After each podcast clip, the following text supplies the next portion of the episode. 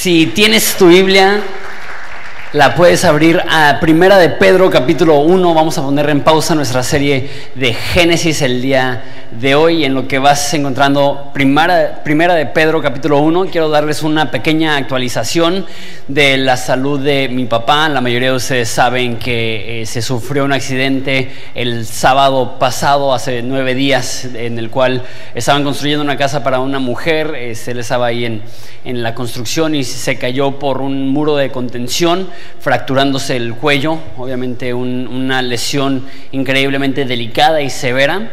Y gracias a Dios no perdió ninguna función de sus piernas, este, eso es obviamente súper importante en ese tipo de lesiones. Eh, sin embargo, una actualización a diferencia de la semana pasada, que porque acababa de suceder todavía no, no, habían visto, sí le ha afectado un poco el movimiento de sus brazos. Entonces, sí puede mover los brazos y puede mover los dedos, pero está muy limitado.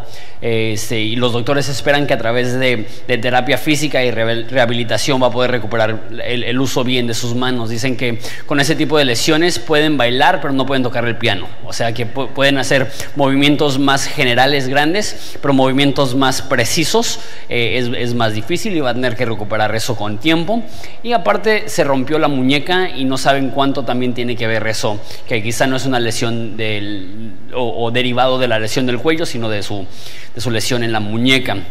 Entonces, el sábado se, lesionó, el mismo sábado le, operaron la muñeca que se rompió, el domingo lo transfirieron a Estados Unidos, el lunes le hicieron la primera cirugía en su vértebra, le removieron la vértebra, no sabía que se puede hacer eso, este, la reemplazaron con una prótesis, le dieron un día de descanso y el miércoles le pusieron barras en, el cuello, fijándole el cuello, entonces mi papá es bien chistoso. Este, aún con todo eso lo que está pasando no pierde el sentido del humor. Dice que va a saludar como chino y le va a hacer así.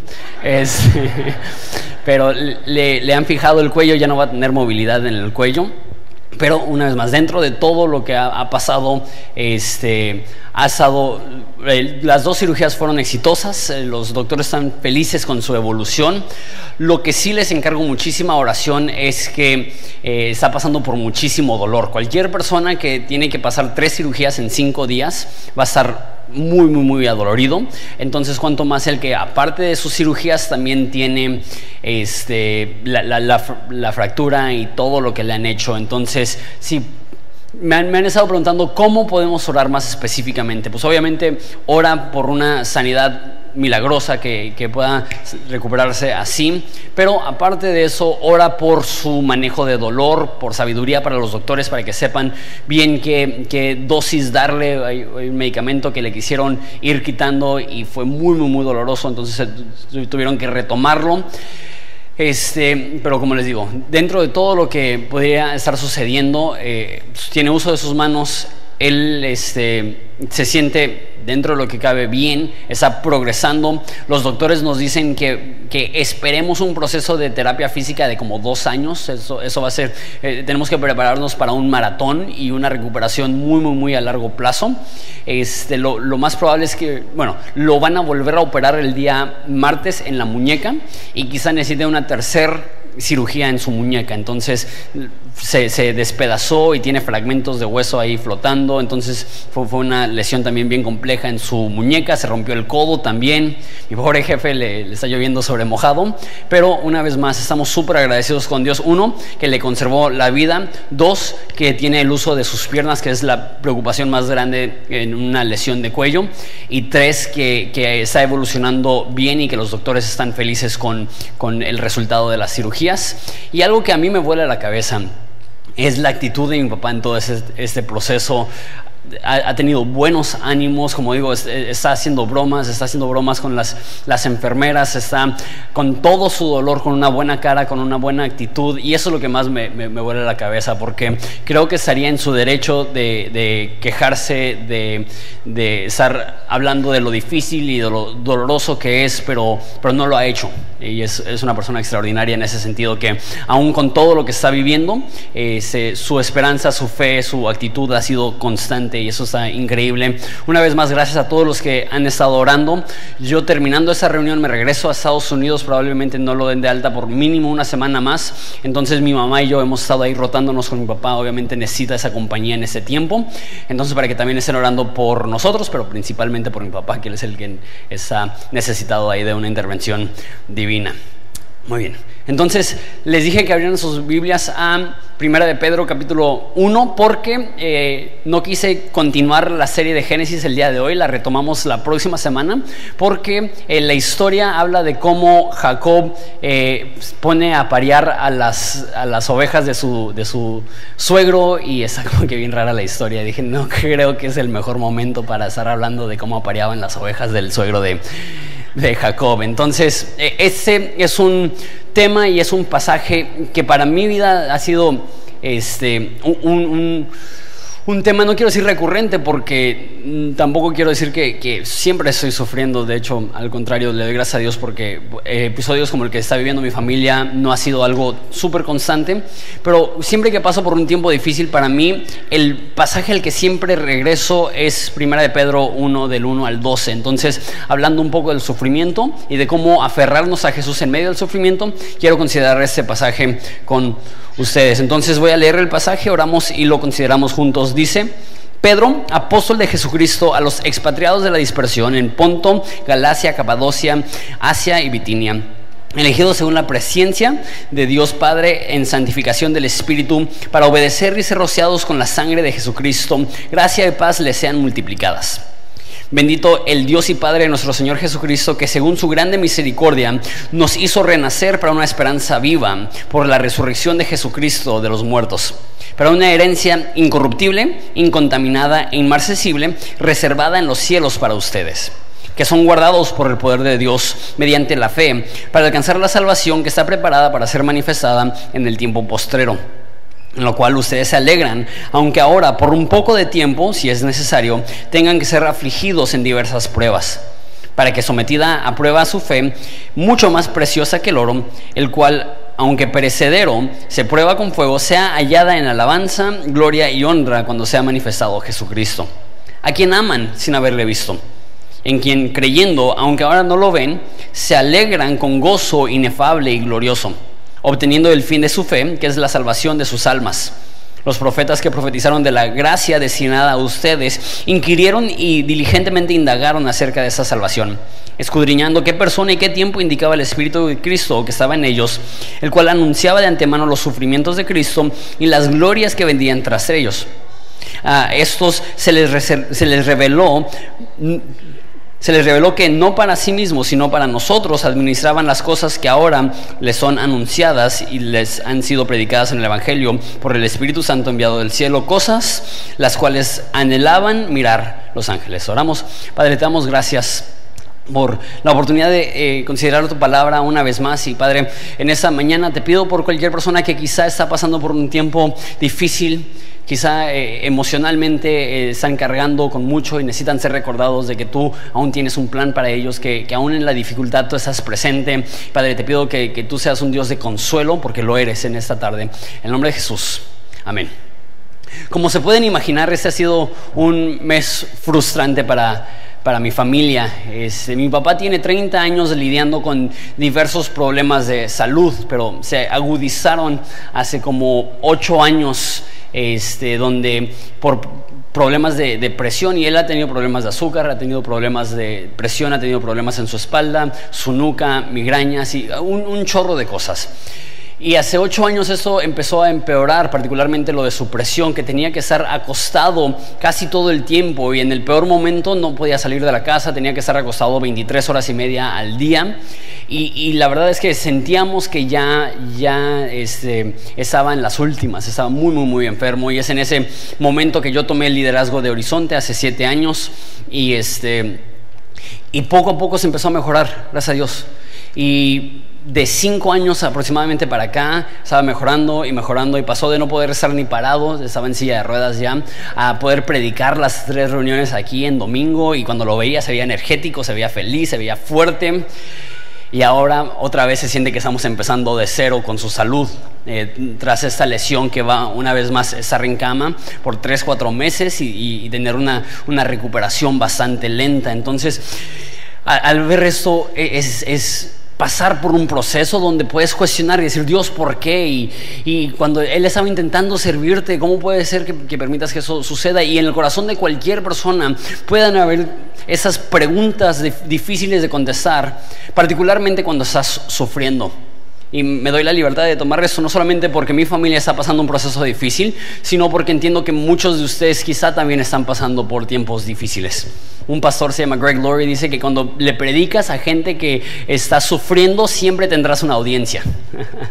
porque la mayoría de personas están sufriendo y quizá no algo repentino como lo que pasamos nosotros y tampoco quiero pretender que lo que estamos pasando nosotros es peor de lo que ustedes quizá estén pasando.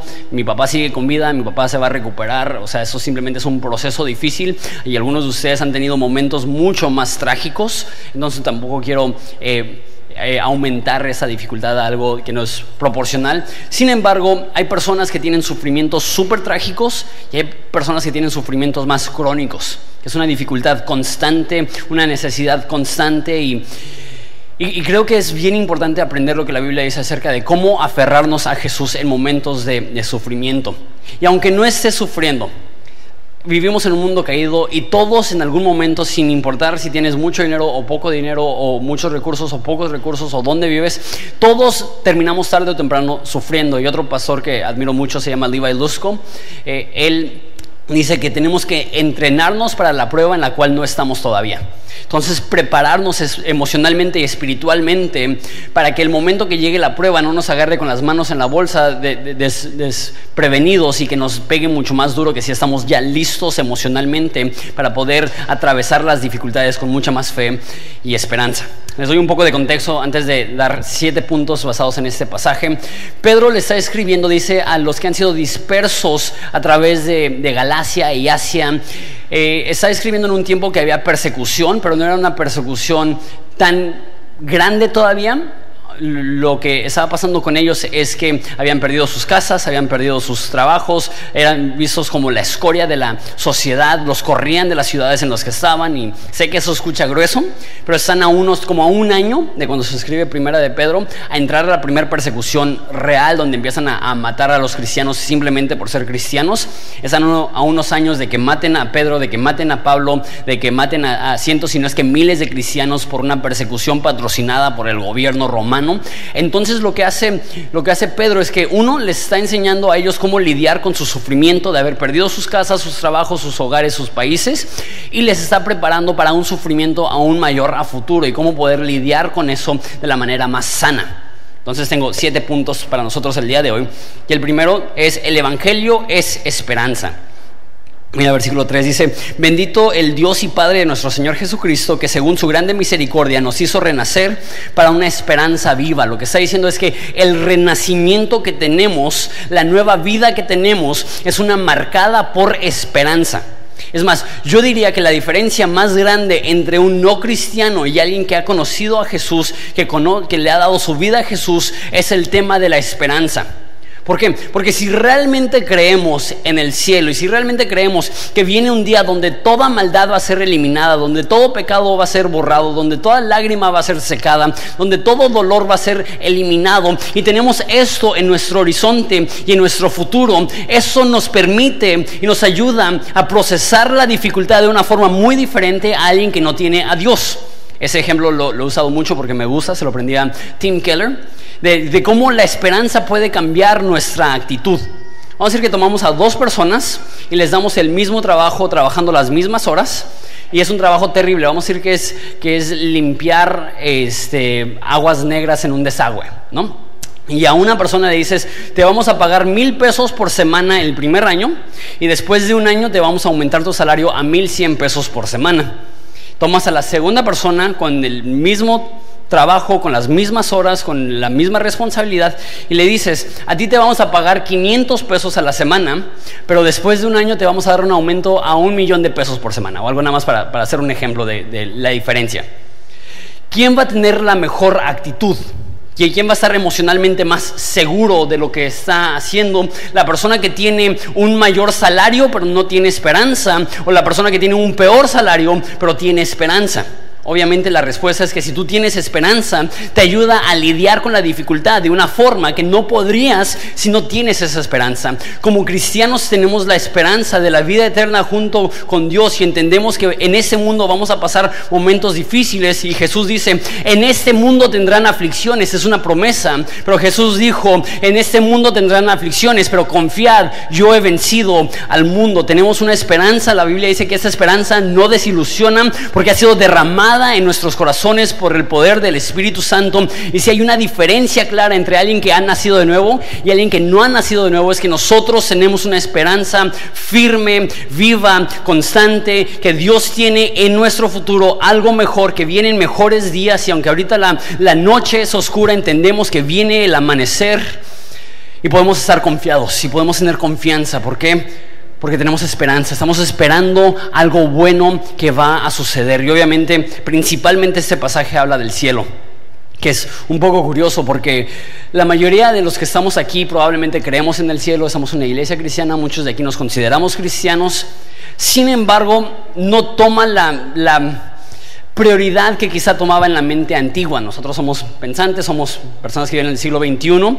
En el primer siglo, cuando se escribía eso, la gente era muchísimo más eh, supersticiosa y espiritual y las cosas espirituales para ellos eran tan importantes que cuando empezaron a perseguir a los cristianos, los pastores tenían que escribir, hey, no, no dejen que los agarren a propósito, porque las personas querían ser eh, encarcelados, querían ser mártires, porque ellos decían, no, pues mejor que me maten y me voy al cielo, y, esa era su actitud, entonces eh, le estaban diciendo, hey, tranquilo, ¿no? Vive, eh, comparte el amor de Jesús, pero no mueras por tu fe a menos de que tengas que, ¿no? pero para nosotros es muy diferente. La esperanza del cielo parece ser algo tan lejano, tan, tan irreal, tan como que, ay, sí, sí, creo en el cielo, pero no es algo en lo que pienso mucho. Y lo, lo que quiere hacer Pedro es recordarnos, esto es increíble, la esperanza que tenemos para la vida eterna realmente produce en nosotros una esperanza viva que nos ayuda a atravesar la dificultad. Es el primer punto. El Evangelio es uno de esperanza. La salvación y la esperanza son sinónimos. Cuando realmente hemos creído en el mensaje de Jesús, es ilógico vivir eh, sin esperanza o, en, un estado de, que estamos siendo todos los días eh, ganados porque nos está ganando la inseguridad y no sabemos qué es lo que va a pasar. No tenemos esperanza de que Dios tiene algo bueno en nuestro futuro. Punto número dos. El galardón está garantizado y es una palabra como galardón que no es tan común porque todos empiezan con la misma letra. Entonces, el Evangelio es esperanza y aquí el galardón es garantizado, pero lo que realmente estoy hablando es de la herencia. Versículo 4 dice que hemos nacido de nuevo para una herencia incorruptible, incontaminada y, e inmarcesible, reservada en los cielos para ustedes, que son guardados por el poder de Dios mediante la fe. Entonces lo que está diciendo es, tenemos una herencia, un galardón, una recompensa que es garantizada. Dice que esta herencia, dice tres palabras, es incorruptible, o sea, que, no, se puede minimizar, incontaminada, que es pura, y inmarcesible, que es constante. Entonces lo que está diciendo, nuestra herencia no se le va a restar, no se va a, a ¿cómo se dice? Lo opuesto a purificar, no se va a contaminar y no se va a disminuir, va a ser constante. La herencia que tenemos prometida está ahí y dice que está reservada en los cielos para nosotros. No sé si alguna vez has hecho alguna reservación en un, en un restaurante que quizá quieres ir a, comer y dices, ching, va a estar bien el restaurante, espero que alcancemos mesa y luego tu esposa, que es genio, dice, no, pues habla y hace una reservación y así te guardan una mesa. Es esa palabra que en los cielos nuestro lugar ha sido reservado, nuestro nombre ha sido escrito en el libro de la vida. Desde el momento que confías en Jesús, se hace una reservación en el cielo, se aparta tu herencia y se está guardando para el día que tú llegues. No hay nada que va a alterar la herencia que tenemos en el cielo. Está chido. Pero la otra parte está aún más padre porque dice que tenemos una herencia reservada para nosotros, que somos guardados por el poder de Dios. Nadie va a alterar la herencia, pero también dice que nosotros mismos también estamos siendo guardados para ser llevados a esa herencia. Lo que estoy diciendo es que en el cielo está seguro y esta vida también Dios se va a asegurar de llevarte a la herencia. Lo que quiero llegar con esto es, y sé que es un punto de mucha polémica, particularmente si tienes tiempo como cristiano, o es algo que quieres entender y, ay, no lo entiendo. Y la pregunta es, ok, una vez que eres cristiano, Puedes perder la salvación, puedes perder la fe, puedes alejarte de Dios de tal modo que si mueres después de haber confiado en Jesús, no vas al cielo. Y, entiendo que personas tienen diferentes posturas y no, no estoy diciendo que mi postura es la única o faltarte respeto si tú crees algo diferente, pero con pasajes como estos yo veo una seguridad que dicen, tienes una herencia que no se va a corromper, que está garantizada, ya está la reserva hecha en los cielos y tú estás siendo guardado por el poder de Dios para que puedas llegar a esa herencia. ¿Qué me demuestra eso? Que las personas que realmente han confiado en Dios tienen la eternidad segura, no por su poder. No, no estamos siendo guardados por nuestro poder, estamos siendo guardados por el poder de Dios para salvación. No, no es que nosotros somos súper buenos y nunca la regamos y por eso vamos a ir al cielo, sino que así como recibimos la salvación de Dios como un regalo, también la perseverancia en nuestra salvación y el continuar al lado de Dios no es algo que hacemos en nuestro propio esfuerzo, es algo que Dios nos guarda con su poder. Y eso es importante porque a veces el sufrimiento es por no sé, e-, ellos están sufriendo simplemente por ser cristianos, pero a veces el sufrimiento es porque tú la regaste o yo la regué y nos sentimos, eh, nos sentimos mal, nos, sentimos culpables y Dios está diciendo a través de Pedro, estás siendo guardado a través del poder de Dios y a lo mejor tú sientes que en tu caminar espiritual estás frenado y ya no puedes continuar y ya no puedes seguir. Y lo que Pedro está diciendo, aunque sientas que ya no puedes, Dios va a ser fiel y aunque sientas que ya no puedes continuar, Dios va a continuar y aunque sientas que ya no puedes caminar, Dios te va a cargar. Estamos siendo guardados por el poder de Dios. Está garantizada nuestra recompensa y esto debe darnos una, una fuerza en el sufrimiento porque podemos decir, estoy convencido que no hay nada en ese mundo que pueda separarme de lo que Dios tiene planeado para mí. No hay nada en este mundo tan terrible que me arranque. La Biblia dice que, eh, que nosotros estamos en las manos de Jesús y de su mano nadie nos arrebata. No hay poder en el universo lo suficientemente grande para remover de la mano de Jesús a alguien que Jesús ha tomado de su mano. Esa es la esperanza que tenemos, que nuestro galardón está garantizado. Punto número tres, este es el más curioso. Hay alegría en la aflicción.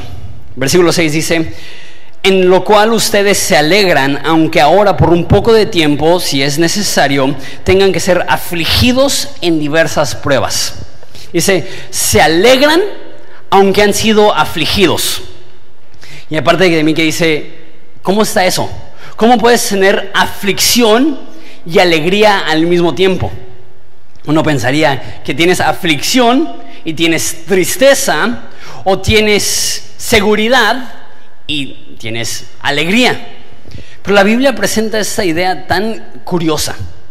Eh, Pablo en 2 Corintios, Corintios dice que él está triste, mas siempre gozoso. es como que decídete, Pablo, ¿no? Es un poco bipolar el tipo. Eh, estoy triste, mas siempre gozoso. ¿Cómo? Hablando de Jesús, Isaías lo describe como varón de dolores experimentado en el quebranto. Y él hablando con sus discípulos antes de morir dice, mi, gozo les doy para que su gozo sea completo. Entonces, ¿qué es? ¿Hombre de gozo o varón de dolores? Pues de alguna forma Jesús poseía las dos. Y esa es algo, otra cosa que para alguien que no es cristiano es difícil de entender. De hecho, en un segundo va a hablar de algo que llama gozo inefable. Inefable significa que no se puede explicar. La otra parte de la Biblia le llama una paz que sobrepasa entendimiento. Que para los hijos de Dios es inexplicable, pero podemos atravesar aflicción y al mismo tiempo tener alegría. ¿Cómo? Es la palabra aflicción y la palabra alegría está hablando de peso. Está diciendo que estás pasando por un momento pesado, difícil. Y es posible que dentro de la iglesia de repente la tendencia es querer minimizar la dificultad. Y cuando alguien está sufriendo le decimos algo como, la Biblia dice, regocíjate en el Señor siempre. Y nos sentimos mal si nos sentimos mal. Y nos deprime que estemos deprimidos y nos afecta que nos haya afectado la circunstancia. Y empieza a ser este ciclo que soy triste porque soy triste y porque soy triste ahora soy triste. Y de repente tú sabes que deberías de tener gozo pero eso no significa que minimizas la dificultad. Podemos estar tristes. De hecho esa escritura que dice que debemos de regocijarnos en el Señor siempre justo antes de eso dice no quiero que ignores que escribo esto con lágrimas en mis ojos entonces Pablo está en la cárcel llorando y está escribiendo regocíjense en el Señor siempre. No es que ignoramos el dolor, no es que ignoramos la dificultad.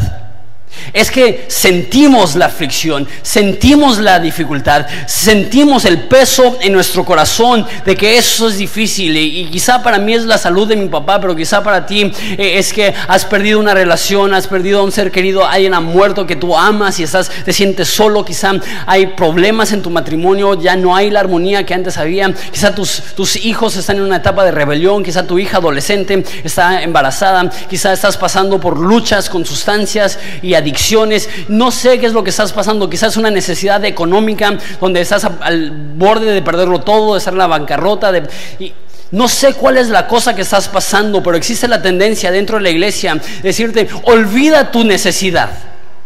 Pero eso no es lo que dice la Biblia. La Biblia es, está bien que reconozcas tu dolor.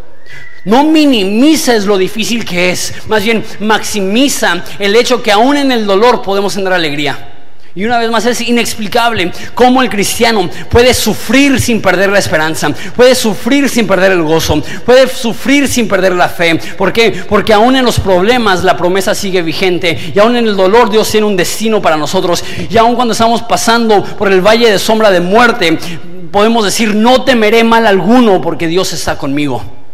No es minimizar tu problema, es maximizar la promesa. Y, personas sufren y tú quizás estás sufriendo. Y, y quizá tienes esta tentación, no, pues es que no pasa nada. No, sí pasa algo. Sí es difícil. Pero hay, hay una verdad más grande. Y eso es que eres amado por Dios y es que Dios no te ha desamparado y que Dios no te dejará. Y mejor atravesar la dificultad junto a Jesús que no tener ninguna dificultad, pero estar lejos de Jesús. Punto número cuatro. Entonces, hay alegría aún en la aflicción. Punto número cuatro. La tormenta es temporal. Y ese es el punto que quizá, eh, de todo, todos estos puntos tienen el fin de animarte, pero ese es el que quizá no te anime tanto.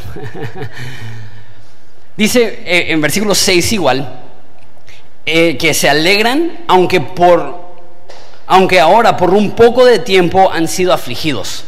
Esa frase por un poco de tiempo es curiosa. Porque puede hacer referencia a que la dificultad es temporal.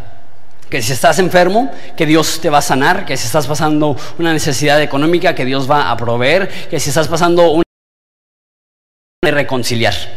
Un poco de tiempo. Ten paciencia, Dios se va a sacar de esta, vas a salir adelante y somos una iglesia que cree en eso que creemos que Dios aún hace milagros y nuestra primera respuesta ante la dificultad es orar en fe y pedirle a Dios que haga un milagro. Entonces con mi papá, ahorita mi petición es Dios levántalo, Dios quítale el dolor, Dios sánalo, que los doctores se queden asombrados y que los doctores mismos digan, esto fue una intervención divina que le ha levantado en el tiempo que él se levantó. Esa es mi oración y sé que es la oración de muchos de los que estamos aquí. Dios puede sanar, Dios quiere sanar y nuestra actitud siempre ante la dificultad va a ser queremos y pediremos y rogaremos a Dios que Él haga un milagro.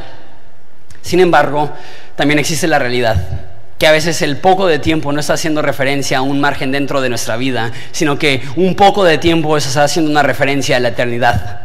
Está diciendo, vas a sufrir, y sé que se siente eterno y sé que es difícil, pero no te apures, a comparación de la eternidad eso es un poco de tiempo. que quizá, esa es la realidad difícil, Dios no te sane.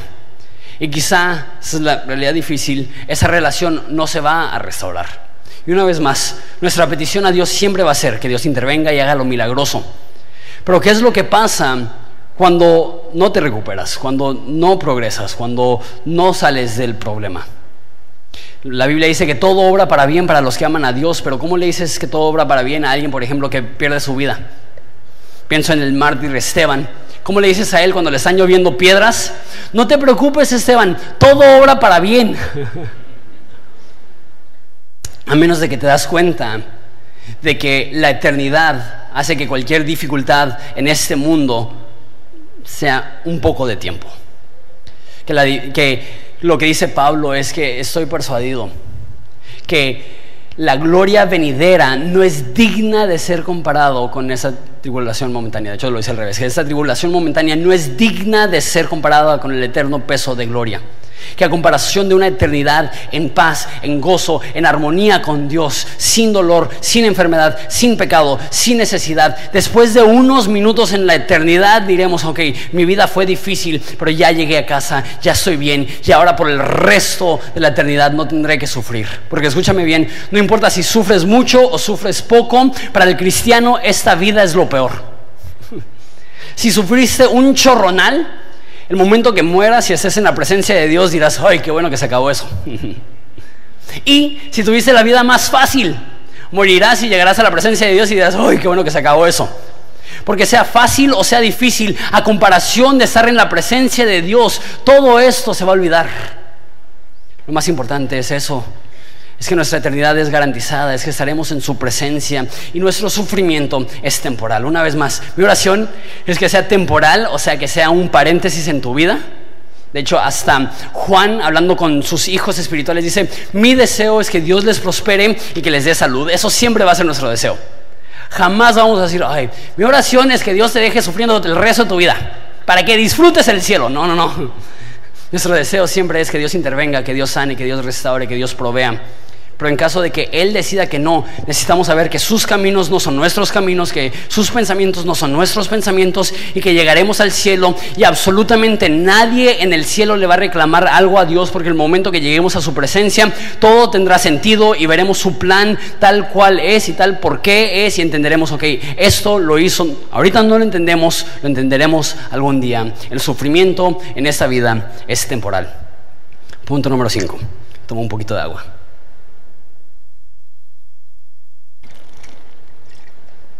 Punto número 5 dice, eh, la prueba te purifica. Y no sé si les gusta que todas empiecen con la misma letra. Yo soy bien guiqueado con eso. La prueba te purifica, dice versículo 7.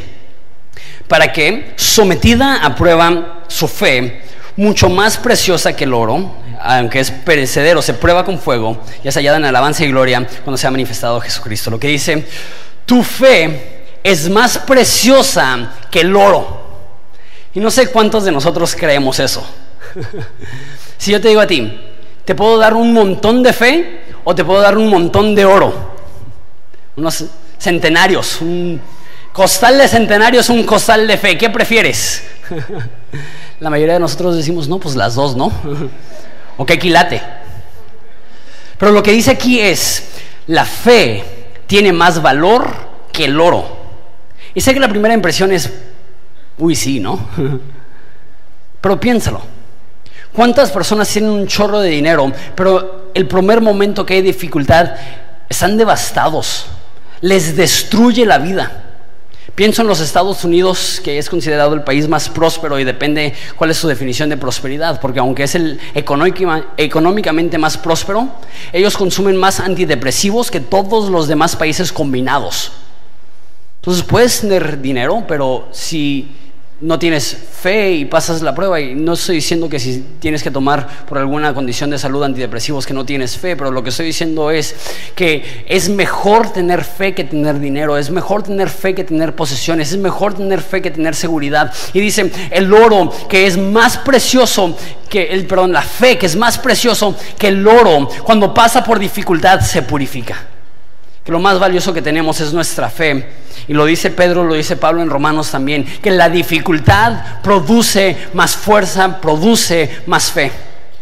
Hay una historia que está un poco chistosa, que este, Jesús está hablando con Pedro y le dice a Pedro, Satanás ha pedido tu cuerpo para sacudirte, dice para, en la Reina Valera más poética, para zarandearte como trigo. ¿Qué significa eso? ¿Quién sabe? Pero se escucha feo. Satanás ha pedido tu cuerpo para zarandearte como trigo. Y no sé qué reacción tendrías tú si Jesús te dice eso a ti. Ay, no. Y Jesús le dice, pero he orado por ti. Imagino a Pedro como que, uff, me la libré. Jesús dice, para que no te falte la fe. Y Pedro, no. Jesús no ora que Pedro no atraviese la prueba. Jesús ora que en medio de la prueba no pierda la fe. Porque Él entiende que la prueba produce más fe y lo más importante que tenemos es nuestra, nuestra, fe. Lo que nos permite atravesar la dificultad es nuestra fe. Lo que nos permite atravesar el día difícil es nuestra fe. Y si la dificultad nos da más fuerza en nuestra fe, vale la pena. Y es como la fuerza física. Tienes que entrenarte y tienes que tener resistencia. Y si quieres ser más fuerte, le tienes que poner más peso a las pesas que estás usando. Y así como la Biblia dice, y me encanta lo honesto que es la Biblia, la Biblia dice que ninguna prueba se disfruta en el momento. No conozco a nadie que dice, ay, qué, qué bien, mi papá está sufriendo, mis hijos no, no me pelan, perdí mi trabajo, me detectaron cáncer, pero me encanta esto. Eso es ser sádico, eso es masoquismo, eso no es lo que la Biblia presenta. No es que disfrutamos la prueba sino que tenemos una perspectiva que entiende que la prueba nos hace más fuerte y por ende no nos vamos a, quejar de la prueba, sino que vamos a, atravesar la prueba diciendo, Dios, dame más fe, Dios, ayúdame, necesito más fe. Y así como Pedro, que Dios no le dijo, te voy a quitar de la prueba, dijo, te voy a dar más fe. Y así como la resistencia en el ejercicio te hace más fuerte y de repente hiciste pierna y, y terminas y estás como Bambi recién nacido y dices, ¿por qué hice esto? ¿No? No te puedes ni sentar en la taza sin sentir que estás pariendo cuates. Y... ¿Quién me convenció de ir al gym? y después de un tiempo te sientes más fuerte. Después de un tiempo te das cuenta que estás, estás progresando, estás creciendo. De la misma forma, no hay nadie que atraviese una prueba y dice, esto se siente increíble. Pero conozco muchas gentes, muchas personas que han sufrido mucho peor de lo que mi familia puede estar sufriendo en ese momento, que después del sufrimiento dicen, no se lo deseo a mi peor enemigo, pero soy más fuerte, no lo cambiaría por nada. Eso es lo que necesitaban para que Dios pudiera llevar mi fe al próximo nivel y darme no una carga más pequeña, sino hombros más fuertes para poder cargar más peso y ser de más ayuda y bendición para las demás personas. Nuestra fe es más preciosa que el oro. Punto número 6. El amor es un ancla para nuestro corazón. Dice versículo 8, a quien aman sin haberle visto. Y a la tercera reunión mi voz está un poco cansada. A quien aman sin haberle visto. Esta, en mi opinión, es una de las mejores definiciones de fe en toda la Biblia. Porque sí, normalmente definimos fe como creer fe es creencia o fe es confianza. De hecho, hay un versículo que dice que la fe es la convicción de lo que no se ve, la confianza de lo que se espera. Sin embargo, me encanta esta definición. A quien aman sin haberle visto. Eso es lo que significa tener fe. No solamente que creemos lo que la Biblia dice y no solamente que tenemos confianza en lo que la Biblia dice, sino que esto ha producido en nuestro corazón un afecto y un cariño hacia Dios. Y esa es otra cosa que no se puede explicar al corazón no cristiano, porque ¿cómo podemos explicar que amamos a quien no hemos visto?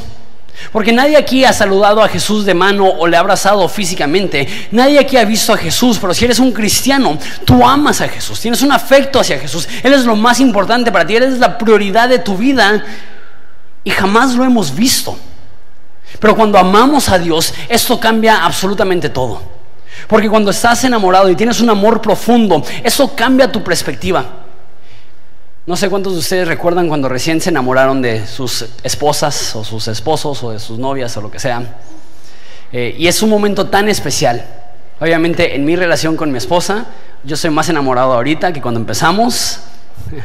Tengo que decir eso porque el servicio pasado no dije eso y se enojó conmigo. Este, pero sí la amo, más hoy que nunca.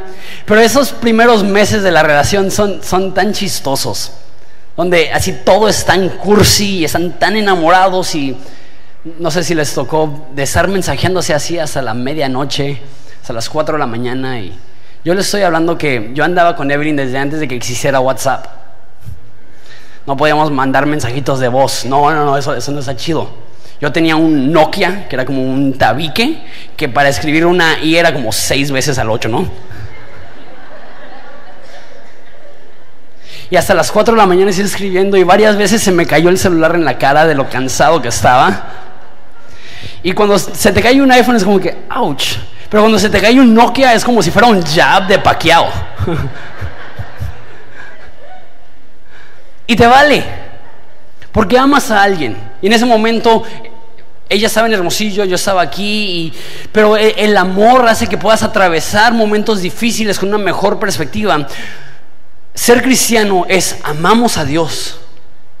Y cuando amas a Dios y las pruebas te acercan más a Dios, y hacen que dependas más de Dios y que estés más consciente de la presencia de Dios y que te aferres más a Dios, entonces tú dices, venga, odio la tribulación, amo el resultado, odio la dificultad, pero amo la intimidad que eso está produciendo en mi relación con Jesús y apesta el dolor, pero me encanta que a través de ese dolor estoy experimentando más profundamente el amor de Dios en mi vida. Esa es la actitud de un cristiano. El sufrimiento apesta, no estoy minimizando eso. Quizá tu vida ahorita está marcada por dolor, pero si ese dolor te está acercando más a Jesús, vale la pena. Si ese dolor está haciendo que puedas sentir más la presencia de Jesús en tu vida, vale la pena. Y sé que eso es difícil de verlo cuando estás sufriendo. Cuando estás sufriendo, lo último que quieres saber es alguna verdad espiritual. Quieres un remedio físico inmediato. Me duele, no quiero que me duela. Me dejaron, quiero que regresen. Perdí eso, quiero recuperarlo. Pero quizá no va a haber una respuesta física. La respuesta espiritual de que Jesús no te va a dejar. La Biblia dice que Jesús mismo dijo, no les dejaré ni les desampararé. Que Jesús está caminando a nuestro lado cada momento de cada día. Y eso hace que podamos atravesar la dificultad con fe y esperanza, sabiendo, ¿sabes qué? Yo no lo he visto, pero le amo y estoy convencido de que si yo lo amo, Él me ama. Como dijeron los Beatles, all you need is love. Y cuando das amor y recibes amor, y cuando sientes el amor de Dios, y cuando das el amor a Dios, hace que puedas atravesar cualquier dificultad. No sé tú, una de las cosas más hermosas para mí es adorar cuando mi corazón me duele. Es venir aquí, venir aquí y levantar canciones de alabanza. Es decir, mi corazón me duele, mi vida ahorita está pasando por un momento de dificultad, pero mis ojos están puestos en Jesús y aún en la dificultad voy a agradecer que Él está aquí y aún en el dolor no me voy a enfocar en lo que me está pasando negativo, me voy a enfocar en que tú sigues aquí y me estás haciendo crecer. Punto número 7, con eso terminamos. Y es el punto un poco más raro, un poco confuso, pero dice así este, lo que sabemos es mayor a lo que sentimos. Versículo 10 dice que los profetas profetizaron de la gracia destinada a nosotros. Entonces, resumiendo un poco lo que dicen.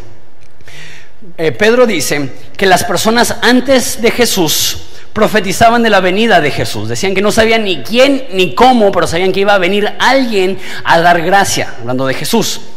Dice que ellos no lo entendían, no era para ellos, pero el simple hecho de saber que un día iba a venir Jesús llenaba su corazón de esperanza y de gozo. Y lo que está diciendo Pedro es, si ellos, por la fe, si ellos tenían la expectativa de que Dios iba a mandar a un Mesías y eso les llenaba de esperanza. ¿Cuánto más nosotros que ya sabemos que Jesús vino, que Jesús murió por nosotros, que Jesús nos perdona, que Jesús nos ama? ¿Cuánto más si nosotros que ya hemos escuchado y tenemos el mensaje completo, ¿cuánto más nosotros debemos estar llenos de esperanza? Y da una frase tan curiosa que dice que estas cosas los ángeles anhelan asomarse. Que los ángeles aún no superan lo increíble que es que en la dificultad podamos tener el apoyo de Dios. Los ángeles ven eso y dicen, no puede ser que Dios no suelte a las personas que Él ama. No puede ser que Dios acompaña a las personas en sus momentos más trágicos. Porque no sé tú, si yo fuera Dios, viera a alguien sufriendo, lo último que digo es, ah, lo voy a ayudar. Lo primero que digo es, ah, no, pues pobrecito. Pero esa no es la actitud de Dios. La actitud de Dios no es verte sufrir y decir, pues hay que se las arregle solo. Pobrecito. No, hay muchos nombres que la Biblia le da a Dios. Es el rey de reyes, señor de señores, rey del universo. Pero una de las cosas más interesantes es que la Biblia llama a Dios el Dios de todo consuelo que Dios busca el corazón roto. La Biblia dice, ven, acerquémonos a Dios, porque aunque nuestro corazón está herido, Él lo va a remendar. Que la Biblia dice que Dios está cercano a los que tienen un roto corazón, es lo que dice Salmos 34. Y si tú estás pasando por un proceso difícil, ese es un salmo que tienes que leer. Dios rescata de las angustias a los que tienen un corazón roto, es lo que dice Salmos 34. Que Dios se especializa a llegar a los momentos más trágicos y darte esperanza. Eso es lo que estoy diciendo. No dejes que la esperanza muera, porque la esperanza cuando está puesta en Jesús nunca muere. Y puedes poner tu esperanza en cosas o en personas o en posesiones y eso te va a dejar abajo. Pero cuando ponemos nuestra esperanza en Jesús, Él no desilusiona.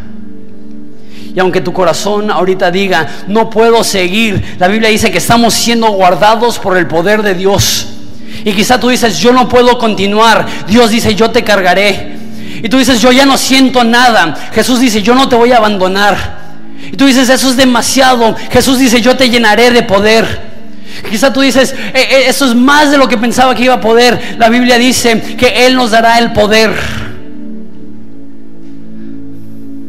No sé cuál es tu situación. No sé qué es lo que tú estás pasando. Pero la Biblia dice que aunque hay llanto en la noche, el gozo viene en la mañana. Y quizá ahorita estás sufriendo, pero créeme, vienen mejores días. Y quizá ahorita te sientes desamparado. Lo que sabes es más importante que lo que sientes. Puedes sentir abandono, pero saber Dios está conmigo. Puedes sentir dolor, pero saber Dios me va a sacar de esto. Y la única forma que la Biblia dice que puede ser angustiado y tener alegría es porque angustia es algo que sientes, alegría es algo que haces. Yo siento dolor, pero respondo con fe. Yo siento dificultad, pero respondo con esperanza. Yo siento desesperación, pero respondo con fe. Y ángeles, ven eso. Qué extraordinario que Dios no abandona a sus hijos que Dios está con nosotros en cada paso del camino. Y que cada dificultad se tornará en gozo. Bienaventurados los que lloran, porque ellos serán consolados. Dice los salmos, que lo que hemos sembrado en lágrimas cosecharemos en gozo. Y Dios no desperdicia ninguna lágrima. Y Dios no desperdicia ningún dolor. Y Dios no desperdicia ninguna tragedia. Y cuando estás sufriendo, no preguntes por qué. Más bien, mi Dios, te necesito aquí. Porque sin ti no puedo. Una de las canciones que más me gusta, producida en casa, Jesús es suficiente. Cuando todos se han ido, tú has sido mi amigo. Esa frase siempre me llega. Porque la Biblia dice que aún en la risa el corazón puede dolerse. Y hay muchas personas que con sus amigos tienen una sonrisa y en la soledad tienen el corazón roto y nadie ve tu dolor. Pero cuando todos se han ido, Él es un amigo constante. Él no te deja, no te desampara y te ama demasiado para no tornar cada sufrimiento en algo que será para tu bien. ¿Cómo? Solo Él lo sabe. Sus planes no son nuestros planes, sus caminos no son nuestros caminos. Pero una cosa te puedo garantizar, que Dios no te va a dejar que si es necesario Dios se va a cargar. Y cuando tú sientes que ya no puedes, estás en el lugar correcto y perfecto para que Dios te cargue. Parece que nos ponemos de pie y lloramos. Padre, te doy gracias que tú eres el Dios de todo consuelo. Padre, te pido por mis amigos que quizá están pasando una dificultad, ya sea un golpe sorprendente que, no se lo esperaban y hoy están sacudidos por lo que han vivido. O quizá algo crónico, que como una piedra en el zapato caminan con dolor constante. Quizá es dolor crónico, quizá perdieron a un ser querido y ese dolor les acompaña y ya tienen años y todos les han dicho, ya lo superaste, ¿no? Pero no lo han superado. Quizá es que se deshizo una relación importante en su vida. Quizá es que alguien que se supone que nos debía de respaldar nos dio la espalda. Quizá es que las personas que están más cercanas a nosotros, en vez de creer en nosotros, nos abandonaron. Quizá las personas que se supone que están ahí para proteger hirieron. Y cargamos con un dolor crónico. Y la tentación es decir, Dios, ¿dónde estás? Danos fe para amarte sin tener que verte, para creer sin tener que verte, para confiar sin tener que verte, para tener esperanza sin tener que verte. Y saber si me duele, si es difícil, pero hay una realidad más grande. Y eso es que siento dolor, pero responderé con alegría. Un gozo inefable, inexplicable una paz que sobrepasa todo entendimiento, una alegría en la dificultad que las personas que no tienen a Jesús vean y digan, no entiendo cómo tú puedes superar la dificultad manteniendo la cabeza en alto, manteniendo la actitud positiva, manteniendo la fe. Te pido por aquellos que ahorita no están sufriendo. Te pido que disfruten esa etapa de tu gracia, de tu provisión, pero que también les prepares que ellos en su corazón puedan estar convencidos desde ahorita que tú estás con ellos. Y que la prosperidad es un regalo tuyo, pero la dificultad también puede ser un regalo cuando nos acerca a ti. Y nadie disfruta la dificultad, pero produce algo en nosotros que es inalcanzable de ninguna otra forma. Danos fe, que cuando la vida nos sacuda, tú ores por nosotros. Que no nos falte la fe. Que nos aferremos a ti. Que tú seas lo más importante. Te amamos por sobre todo, en nombre de Jesús. Amén. Vamos a adorar a Jesús.